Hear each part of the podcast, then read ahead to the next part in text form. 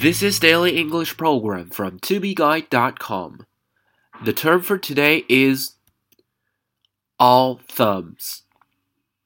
Thumb is spelled T H U M B.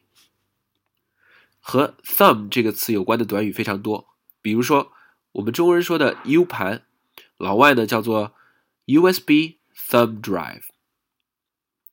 Thumb 这个词的发音要注意，最后的那个 b 是不发音的，所以我们读 thumb。All thumbs。我们想一想，如果我们的十个手指头都变成了大拇指，那会怎么样？啊，那一定是笨手笨脚。所以 all thumbs 意思就是笨手笨脚或者是笨拙。What a bummer! I'm all thumbs today anyway. 真糟糕，今天我一直都笨手笨脚的。What a bummer! I'm all thumbs today anyway.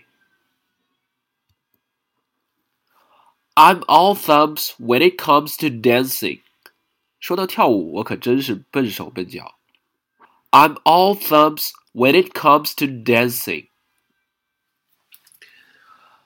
Three, two, one. When I came to record this reason shows I've got a bad cold and my voice has sounded like a different tone you can recognize, but it's alright now. I've been taking perfect care. I want say to all my friends that I'm coming back again. I will keep on recording my show, so you should have checked them out.